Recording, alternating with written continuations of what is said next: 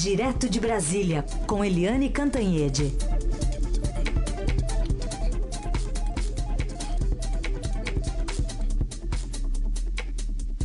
Oi, Eliane, bom dia.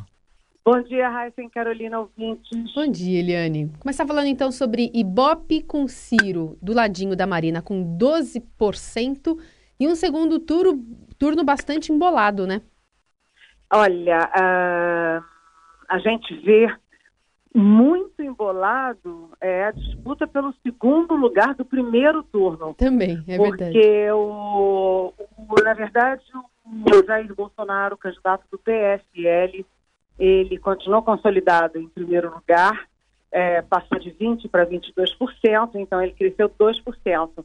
Mas todos os demais cresceram 2%, exceto o Ciro, que cresceu 3%, empatou com a Marina Silva em 12%, e aí ficaram empatados em segundo lugar nesse momento. Mas o Geraldo Alckmin também cresceu 2%, está com 9%, o que, do ponto de vista de margem de erro, significa que ele também está embolado é, com, a, com a Marina e com o Ciro Gomes. Enfim, todos cresceram. Quem não cresceu? Quem não cresceu foi exatamente a Marina Silva, que se manteve estável em 12%, ou seja, ela deu uma paradinha enquanto outros todos estão crescendo. E também quem não cresceu, lá embaixo no terceiro pelotão, né? O terceiro pelotão uh, que está mais difícil de chegar no segundo turno, a gente tem uma novidade que é o Álvaro Dias, é, que é o candidato do Podemos, ele estagnou em 3%, mas o João Amoedo, do Partido Novo, deu uma boa uh, crescida e empatou em 3% com Álvaro Dias. Então a tendência é que o Álvaro Dias vá murchando e o Amoedo tem uma tendência, tem aí um pico de crescimento. Mas, de qualquer jeito, o que, que você tem claramente? No primeiro turno, você tem claramente Jair Bolsonaro consolado, é, é, consolidado no primeiro lugar. Uh, o segundo lugar, tecnicamente, tecnicamente não, é literalmente empatado entre Marina e Ciro, mas todos os demais, inclusive o Geraldo Alckmin, ou principalmente o Geraldo Alckmin, é, disputando aí quem vai para o segundo turno com o Bolsonaro. Então a guerra da eleição a partir de agora, e já estava, já tinha indicado para isso, é, é, Alckmin contra Ciro, Ciro contra Alckmin, Marina contra todo mundo, enfim, é, o segundo pelotão é, você não dá para arriscar ainda quem vai para o segundo turno com o, o Jair Bolsonaro. Agora, destaque para o candidato, que não é candidato ainda do PT, o Fernando Haddad. Porque o Fernando Haddad, mesmo sem ser oficializado candidato, né, mesmo que boa parte do eleitorado é, natural do Lula não saiba, do ex-presidente Lula não saiba ainda que o candidato real é, do PT é o Fernando Haddad, mesmo assim o Haddad chega a 6%, demonstrando é, força eleitoral, energia, ou seja, ele tem fôlego para crescer. Então, o que, que a gente pode dizer? Tudo muito embolado no primeiro turno e cristalizado, porque se todo mundo cresce igual, dois pontos, menos o Ciro que cresceu três, você vai cristalizando o equilíbrio entre as forças políticas no primeiro turno. Agora, se vocês me permitem passar direto para o segundo turno, você me permite, Heisen? Claro, vamos lá. vamos lá. É, já estou no segundo turno. Vamos lá. No segundo turno, é, os dados são poderosos, porque aí você lembra que a uh, pesquisa ele, ela é um retrato do momento. Se você ler só os números, sabe, é uma leitura, vamos dizer assim, é, simplória das pesquisas. O mais importante nas pesquisas é mostrar tendências, né? É fazer uh, o confronto dos números para você tirar conclusões. Que conclusão que você tira? Que o Jair Bolsonaro, apesar de ser o líder eh, de intenções de votos para o primeiro turno, ele também é, um, o líder de rejeição e a rejeição dele cresceu muito e cresceu acima da margem de, de erro do Ibope.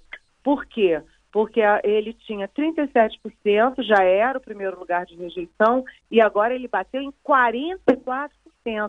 Os experts em pesquisa dizem que uh, candidato com mais de 40% de rejeição dificilmente ganha o turno final. E aí você vai para os embates do segundo turno e veja só, o Bolsonaro perde entre 9% e 11% de Marina Silva, de Ciro Gomes e de Geraldo Alckmin.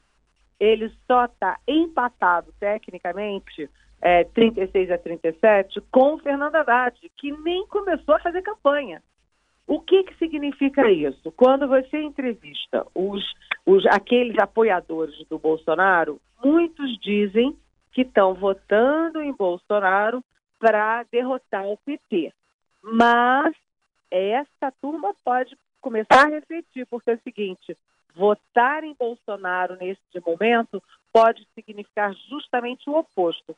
Pode significar dar a vitória ao PT no segundo turno. Bolsonaro é forte no primeiro e é fraco no segundo pela rejeição e pelo empate com todos os demais candidatos.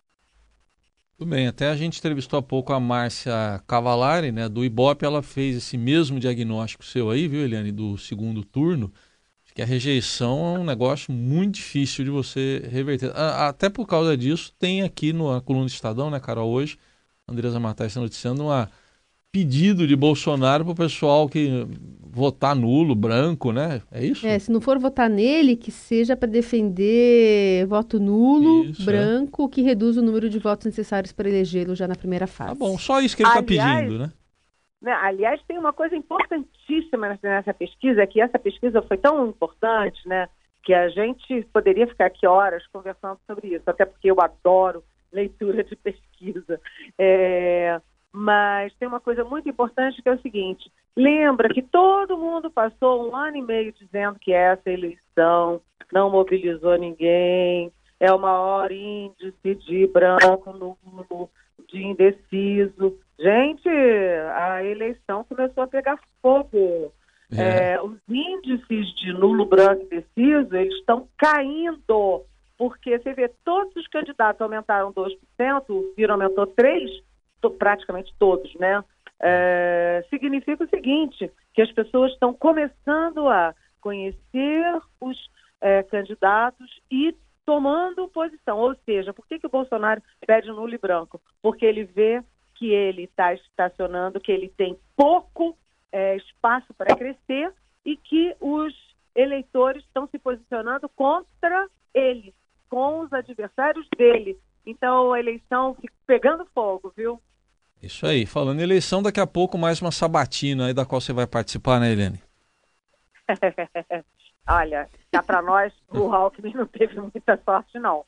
É, porque Geraldo Alckmin é o entrevistado de hoje, ele completa a sexta sabatina Estadão FAAP, né, a sexta é a última, é, já foram todos os demais, menos o candidato do PP, porque precisa primeiro definir a questão jurídica, quem é, afinal, o candidato PT, e o Jair Bolsonaro, do PSL, que se recusou a participar da nossa sabatina. Mas o Geraldo Alckmin vem hoje num momento ruim, porque ontem foi um dia de cão para o Geraldo Alckmin por causa da denúncia do Ministério Público de São Paulo.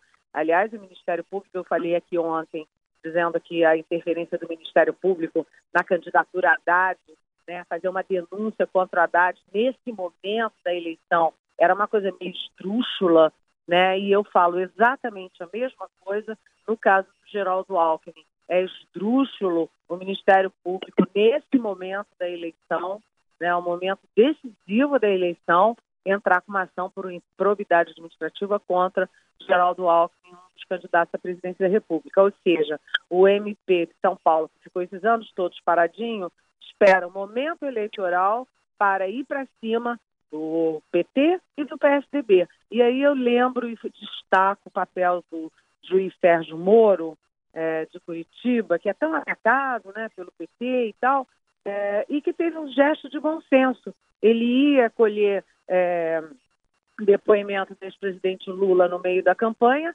e ele mesmo, por bom senso, decidiu adiar para fazer isso depois da eleição. Então, isso vai tumultuando o ambiente eleitoral. Além dessa, dessa má notícia para o Alckmin ontem, teve uma outra coisa muito interessante, interessante eu não sei se é, se é exatamente o adjetivo que eu queria usar, mas é, o vídeo do presidente Michel Temer num tom agressivo, irado, xingando Geraldo Alckmin, dizendo que o Alckmin fala mal do governo dele, fala mal da educação, da saúde, mas todos os ministros dessas pastas hoje estão justamente na, na coligação do Geraldo Alckmin. Ou seja, gente, vai ser uma sabatina muito animada. Tá bom. Eu diria animada para chuchu até. Vamos, vamos ver. Vamos acompanhar. Vamos ver. Vamos, vamos ver. ver, vamos ver. A sua parte eu sei que você vai fazer. Pode deixar. Pode tá deixar, encomendado. Tá bom. Eliane, obrigada. Bom, boa sabatina. A gente vai se falar na segunda-feira. Beijão, até segunda-feira.